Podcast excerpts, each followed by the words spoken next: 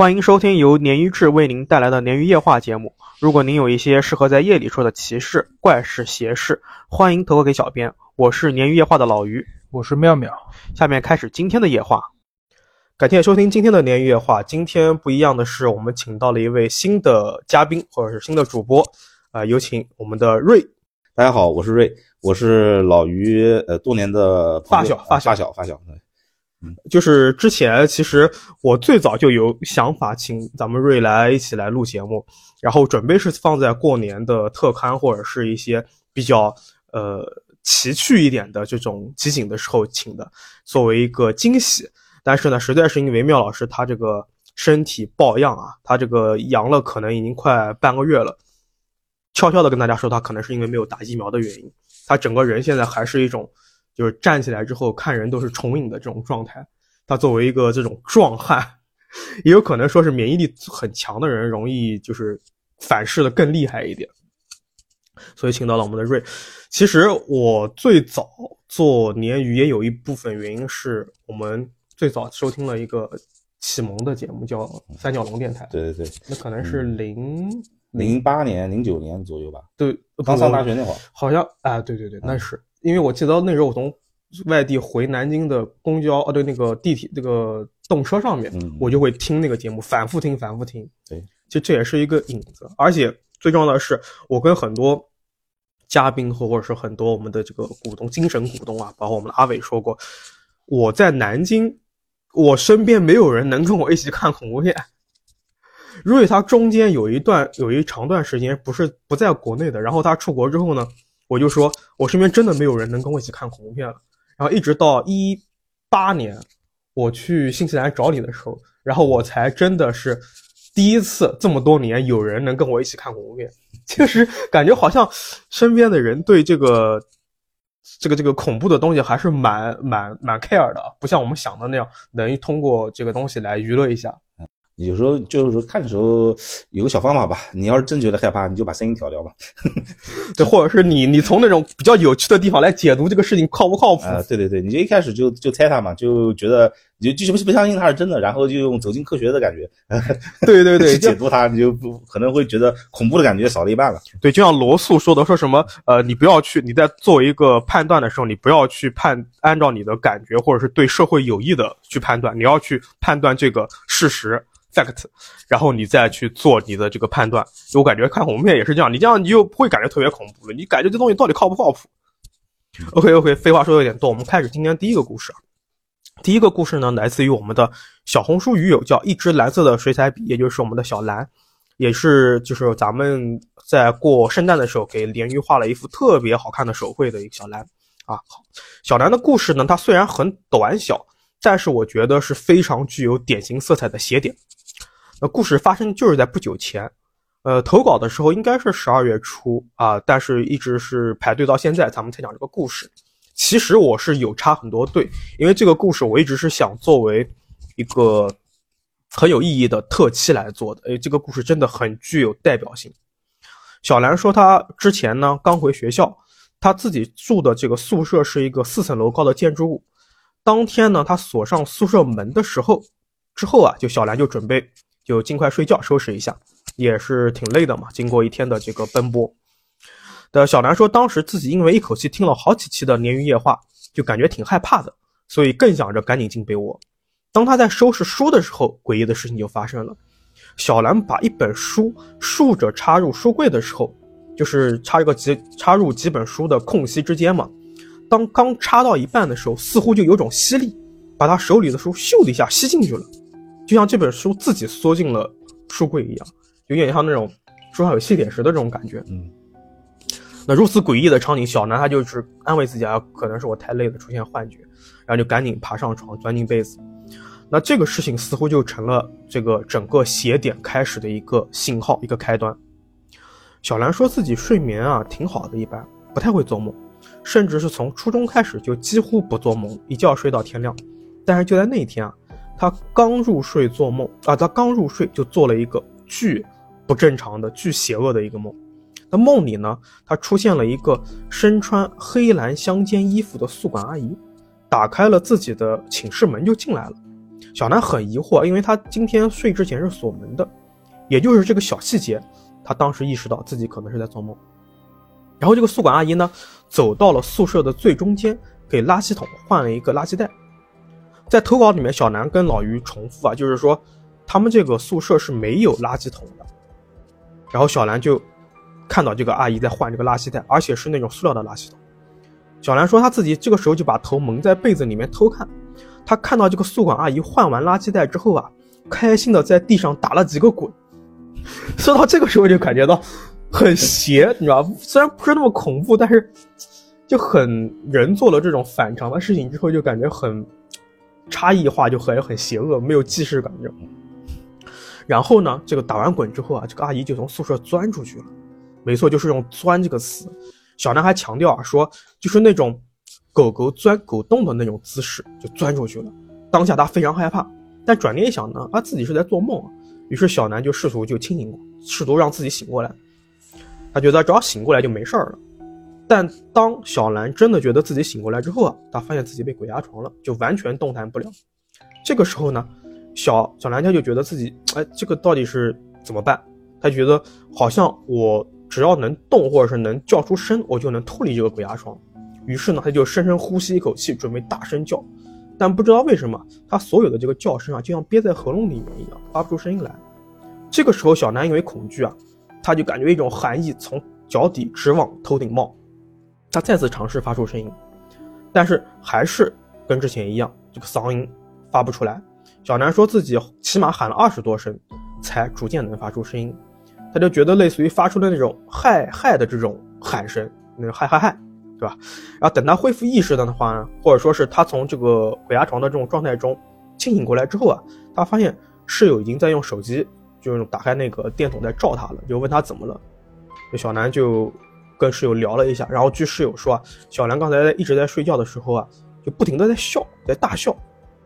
还没等小兰把这个事情啊告诉室友，他就发现啊，哎，室友拿着手电筒的手在不停的发抖。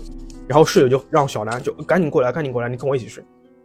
于是呢，小兰也就过去，他们俩就躺在一张床上，一直熬到了天亮，两人都没睡。还好当时就是发生这个事的时候已经凌晨三四点了，没过多久就天亮，太阳就升起来了。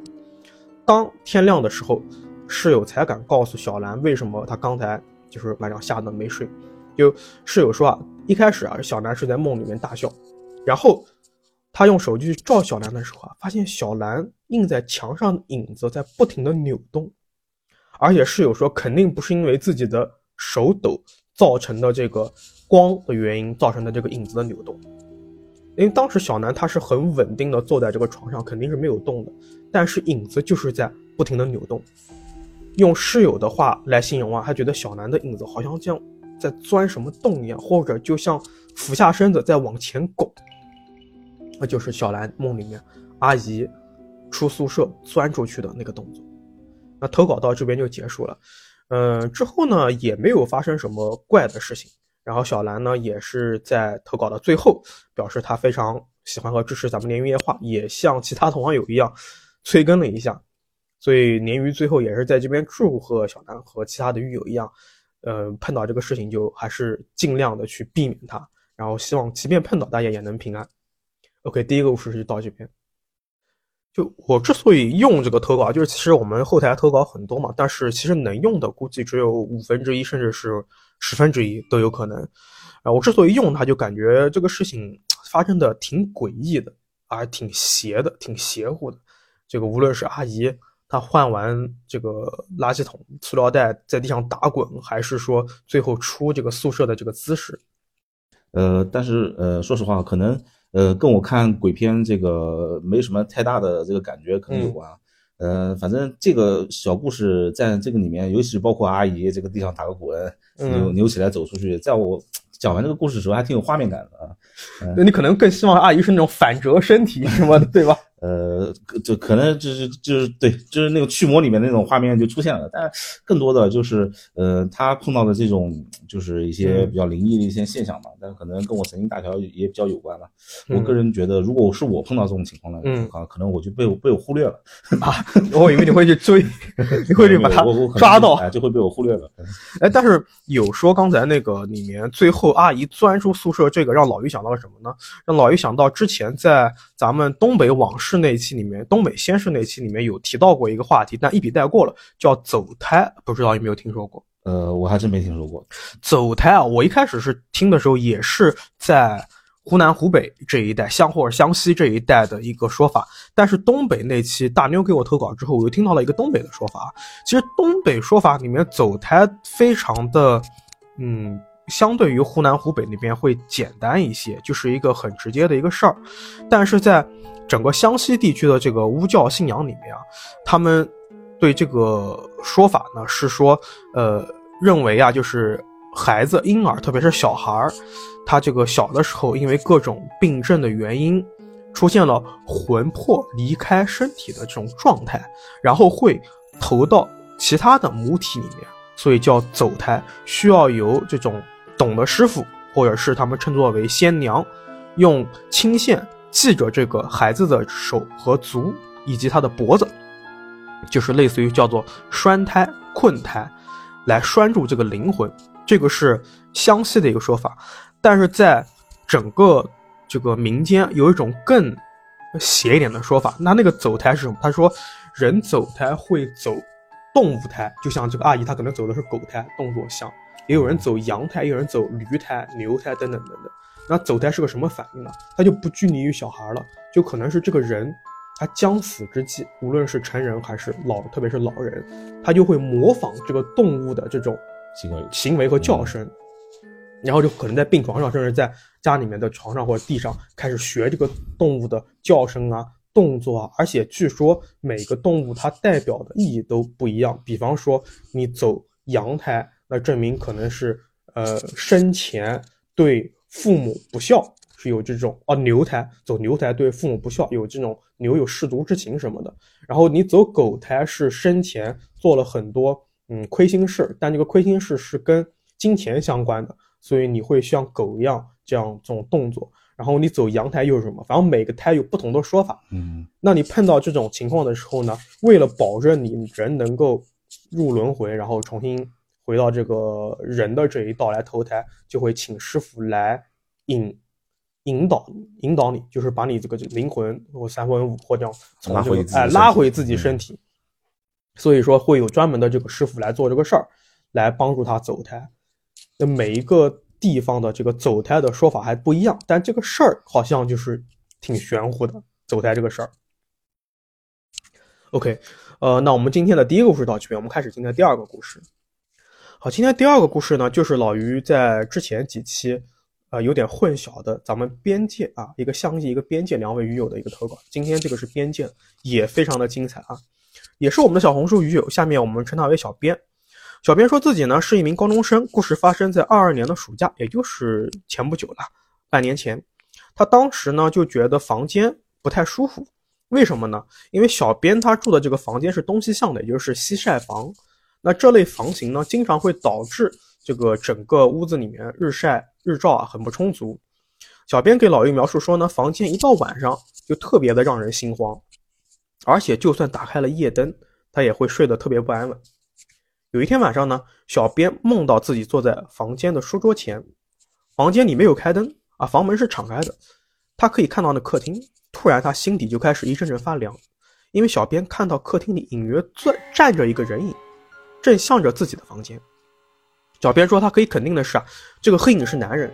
虽然自己只能看清他的半边身体，却有一种被他盯着的感觉。这个时候，小编脑补出一个画面，就是黑影的这个眼眼瞳啊、瞳孔啊已经涣散了，虚虚的盯着自己。也有可能这个画面就是黑影想传达给他的。小编吓得连忙的往后退，然后就鼓起勇气大声喊叫，就是他在做梦啊，不是他真的是往后退了。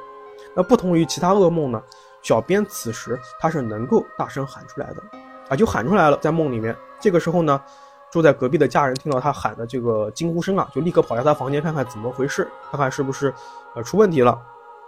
而小编在醒了之后啊，就看到那个黑影、那个人影一动不动地站在那边，用余光看到的。那家人赶来之后啊，小编他也终于彻底的清醒过来了。他看了一眼手机，时间是三点半，凌晨三点半。那这件事情之后呢，因为这个事情本身没有对小编造成什么物理性的或者实质性的伤害，所以他也没有太放在心上。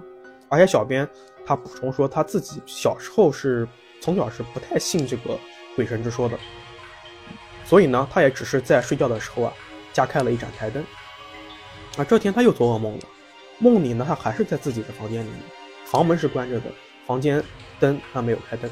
那小编自己躺在床上，旁边呢是陪伴了他十多年的一个等人高的泰迪熊的玩具，就是小玩偶嘛，毛绒玩具。小编在投稿里形容说啊，说此时这个泰迪熊的这个姿势啊是背对着他的，就在这个时候，他感到有一只肌肉分明的手伸到了他的身下，并牢牢地搂住了自己。小编费尽力气去挣脱，但是这个东西啊，或者说这只手啊，啊力气很大，他根本动弹不了。关键是与此同时，有什么东西在小编脖子上吹了一口气。小编说，此时被吓得他特别害怕，反而是激发了自己的潜力。他用尽全力啊，拼命的转过身子。当转过去之后啊，小编看见这个泰迪熊啊面向自己了，而且啊，那只手就是从他身体里面伸出来的。就是从泰迪熊身体里面伸出了一只手臂。事后，小编回忆说啊，可能是那种感觉是有人躺在泰迪熊下面伸出了这个手。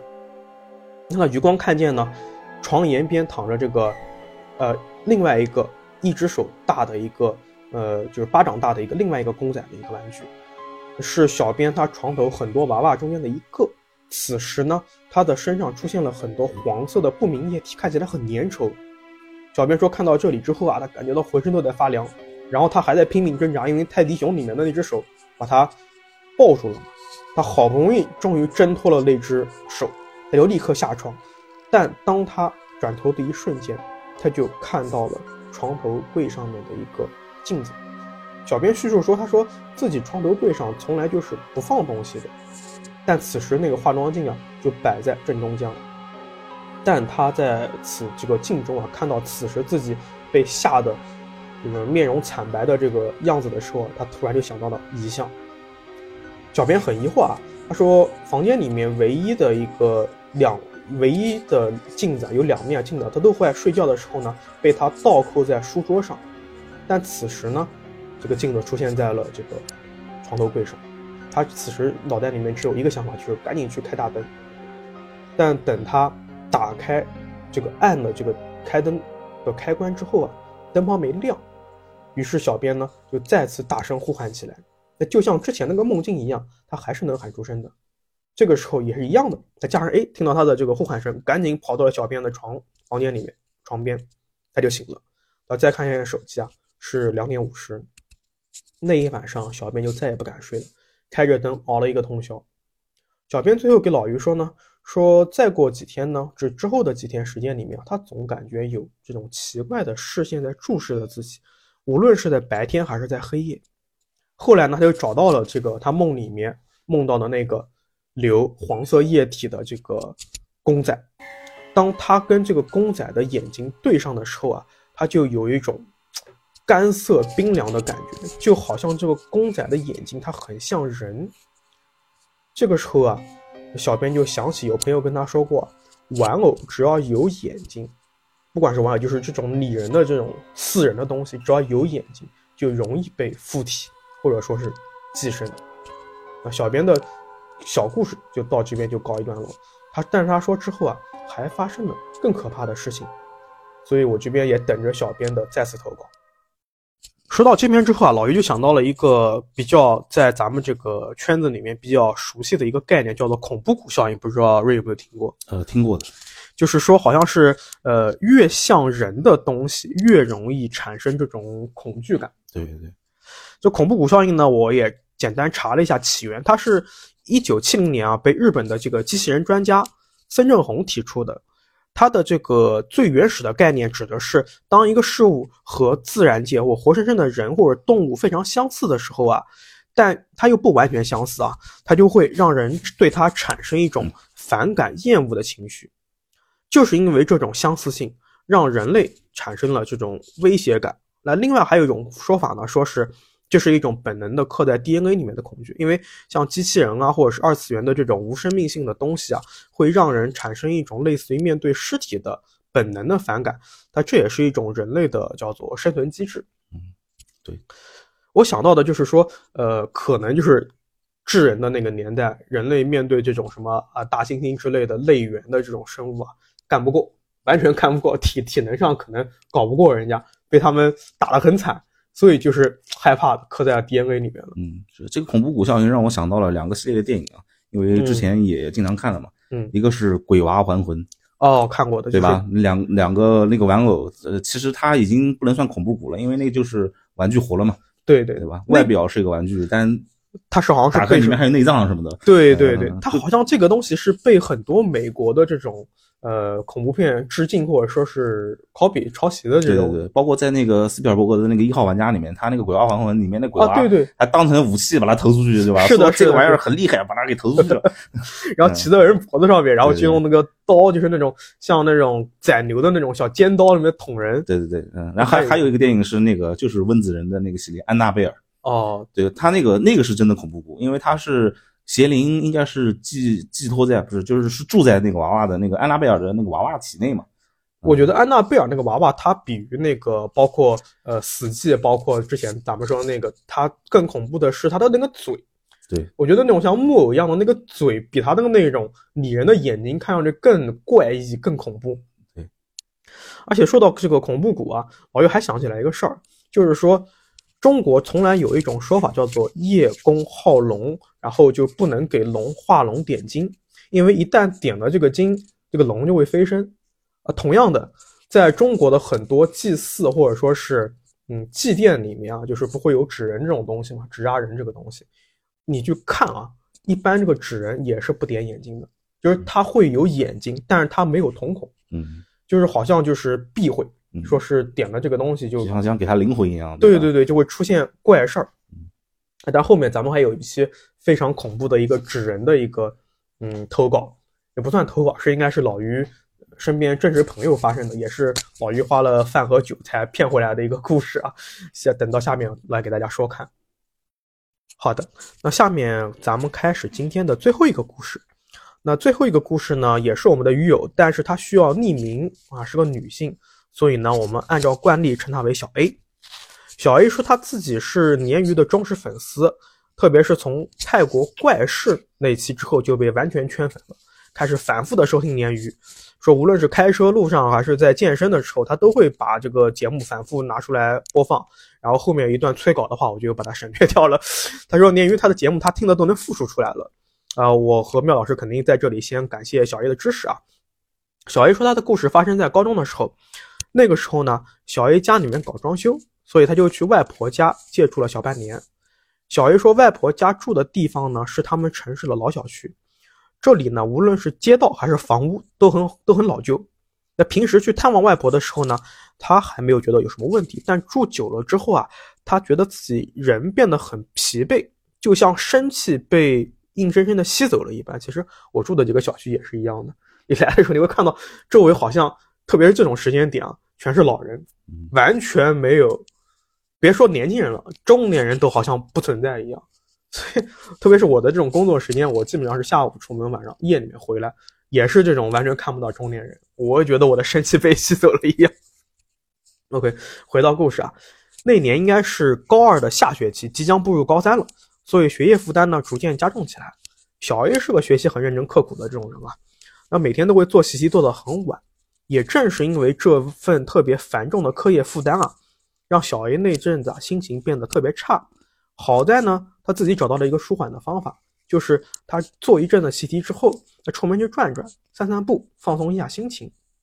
其实这里我还挺佩服他的，因为我觉得啊，就是即便是这个城市，它相对安全一点，也没什么呃问题，但是你深夜一个人在老城区闲逛。我估计我自己可能都很难做到吧，大半夜的感觉这个场景不太对，是吧？对，我就啊，但是我如果跑步可能可能能行，但是你让我散步，我肯定不行。我记得那个时候我们在新西兰的时候，然后我吃完饭我去跑步，然后我害怕不认识你的那个房子，我就绕着那个整个小区跑，然后那个地方呢又是一个丘陵地带嘛，就各种上坡下坡，上坡下坡，还挺费劲的。那然后我看我自己的那我用那个 Nike Running 那个那个 A P P 嘛，然后就看到自己的跑步路线，就等于绕着那边像无头苍蝇一样跑了十多圈，反正一共跑了五公里吧，我记得。还还还挺有趣的，但是你让我散步，我肯定做不到。还有后来我记得我们你骑车，然后我们去那个附近的一个公园的那次，嗯，对，那个公园是是属于什么？是属于那种社区公园之类的吗？嗯，它就是一大片空地给人活动的吧？嗯，其实其实是一个类似于就像现在的公园步道一样的。但也能跑步，但它没有灯，主要是呃，对，它没灯，就特别恐怖，基建比较差。对呀，这呃，所以中国是基建狂魔啊，这真的是那种感觉上，你没人自己还行，你万一碰到了什么人，你说不定就人吓人了。可以回到我们的故事啊，然后呢，这天啊，故事发生这天啊，小 A 如往常一样啊，吃完饭就开始做习题，一直闷头做到了深夜十一点，中途也只去了几次厕所。小 A 给老于说呢，他自己记得很清楚啊，大概是在晚上的十一点二十分左右，他自己觉得精神很疲惫，就决定像往常一样出去散散步，舒缓一下，然后就回来之后就准备洗洗睡了，也不准备再做习题了。小 A 的外婆家呢是住在一个三层小楼的二楼，一个很老的房型。他补充说啊，那一片老小区基本上都是一些三层楼啊、五层楼啊，甚至是一些平房组成的，就没什么高楼。当时呢。他走在楼道出小区的路上，就从楼道刚出来，在往小区这个路上走。小 A 在路边昏暗的灯光下，看见了一个略显肮脏的白色行李箱。哎，理论上来说呢，这个行李箱可能就是一个被人遗弃的或者扔掉的一个旧行李箱。但小 A 说自己不知道为什么，当时就觉得有点害怕，因为这个行李箱呢，它出现的很突兀，且给人一种很诡异的感觉。那可能每个人都会对某一些特定的事物啊，当它在出现在它不应该出现的地方的时候，有一种很这种疏离的这种感觉，就会感觉到恐怖。妙老师可能是对人偶，就是类似于恐怖谷效应的东西，会有这种恐怖的感觉。瑞，你对什么会会不会有这种？呃，花了三秒，大概想一下啊，好像没有什么固定的东西。我想想看，我可能会对那种遗弃的这种人体模特的那种残肢，或者是整体完整的东西会比较恐怖。因为有一次我是我在节目有说过，有一次就是，呃，我跟朋友去吃饭嘛，然后简单说一下，重复一下，就是有那个理发店把那个人头插在人体模特的人头插在一个拖把上，可能晾晒之类的，然后正好倒车，倒车影像正好看到，吓死。可能就是因为这个阴影，让我一直对这种东西会。特别的怵，你如果说路路边突然出现一个这种被遗弃的人体模特，我就特别怵。OK，回到故事，小 A 说这个时候呢，他自己就小心翼翼的绕过这个行李箱，继续往前走。他用余光看了一眼这个行李箱，这个他就安安静静的躺在路边，敞开着，但似乎是被人暴力打开的一样。小 A 形容说啊，这种怪异的感觉啊愈发强烈，他就加快脚步绕过这个行李箱，往更宽阔的大街上走去。十五分钟之后啊。小 A 已经在附近绕了一圈了，但这一路上啊，跟往常散步有点不同。他觉得心啊，时不时是悬着的，总感觉有一些邪祟的事情要发生。小 A 就劝自己不要多想，就开始往外婆家走，就准备回家了嘛。他给老于形容说，为了避开那个行就诡异的行李箱，他就选择了另外一条路，也就是从另外一个门回外婆家。但可怕的事情发生了，当他经过一个十字路口的时候，小 A 诧异的发现。在这个路口的路灯旁，竟然也出现了这个行李箱。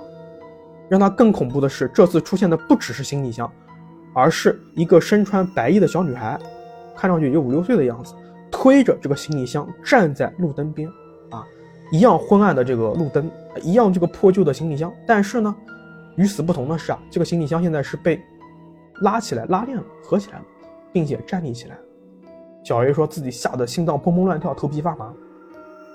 虽然放在平时看啊，也不过是一个捡了行李箱的孩子，但是在此情此景啊，他格外害怕。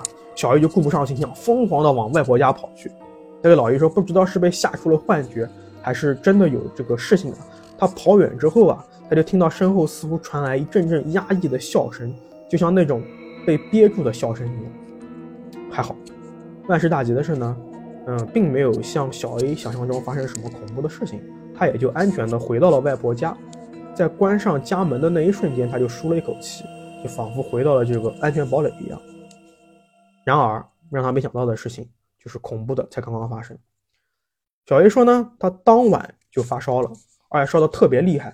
隐约中，他听到外婆跟外公说啊，自己烧到四十度。等他再有记忆的时候啊，就是被外婆喊醒，他就可能就烧晕过，就睡过去了。外婆呢，熬了一碗姜汤给他喝，就是老人可能就是发烧喝姜汤很正常嘛。那好像最近阳性也说要喝什么生姜和葱白什么烧的汤一样。啊，小 A 说他自己平时对生姜这种东西呢不抵触也不喜欢，但姜撞奶之类的甜品啊，他还是挺爱吃的。那没想到这天啊。他刚喝了一口姜汤之后啊，就压不住的一阵阵的强烈的恶心和呕吐啊，不出意外，他吐了一地。然后伴随着这个剧烈的呕吐啊，小 A 他还非常的眩晕。他说隐约间啊，他似乎又看到了房间门口站着那个白衣女孩。呃，这里再插一个小 tips 啊，就是为什么说这个姜会出现这种情况？老于去查了一下，说似乎啊，自古就有传说姜。对鬼有这种克制的作用，说是姜能强御百邪，克制妖物，这个是《子不语》中提到的。那《子不语》这个里面虽然没有专门讲姜是有没有这种克妖的这种功能或者是能力，但是它有很多文章的细节有写到，比如说《子不语》卷一的张世贵里面说，这个张参将在。大古鬼制造的这个幻象中啊，看到了妻子跟儿子相继死去的悲痛不已。不久之后呢，这个幻象破除了。那这个张参将呢，找到了被困在墙，就是夹墙里面的这个妻儿。他原文是这样写的，叫做：次日天明，参将妻抱足，天暮，参将之子幼足。张冠脸壁，悲悔不已。居月余，闻复壁中呻吟声，往之。系其病之妻子也，饮之将之，洋洋如瓶。就是说，这段意思就是说，他喝了这个姜汤啊之后呢，这个就是这个时候喝姜汤呢是这个本身昏迷的这个张参将啊，不是说他妻子喝的，他被灌了这个姜汤醒了之后啊，就恢复到平日的这种生气的这种感觉了。但也有可能是说是给。也有说法是给这个妻儿灌了这个姜汤，他妻儿才能从这种呃状态中来恢复的。那此外呢，还有在《子不语》卷一的阿龙这一个文中啊，对这个姜汤的这个或者生姜的描述也有是一样的说，呃，原文是说：柳大呼许与韩氏驻宾客共审时，见阿龙颈下有手逆痕，青黑如柳叶大，耳目口鼻尽腮黄泥。失衡而气未绝，饮之将之乃速。也就是说，这个阿龙这个人就不知道什么原因啊，被这个鬼掐死了，我掐掐晕过去了，就快死将死未死之际，喝了这个姜汤，哎，苏醒了。所以可见啊，自古就有说是姜生姜这个东西能辟邪，特别是在南宋，就是很有名的朱熹嘛，啊，很有名的一个法学啊，不是法，就就就就学者啊。有就阴阳之学的学者，他在他的《论语集注》里面，在《论语向党》这个里面有写，底下就写了一段叫做“姜能通神明，去污恶，故不彻”，也就是他对姜的这种推崇。因为自古就有说是姜能辟邪的一个说法，这也可能就解释了为什么小 A 他平时对生姜这种东西没什么问题，但是今天他喝了之后就狂吐不止。OK，我们回到咱们的故事。小 A 这个高烧不退啊，一直到了第二天，他妈就带他去医院看病了，还是非常科学的啊。不知道为什么呢？医生给他做了一些基础的检查之后啊，让他去拍片子。但让老于觉得整个故事最恐怖的事件就是发生在这个医院里面。小 A 说自己交了这个机费，就是这个交了医药费之后啊，就去排队拍片子了。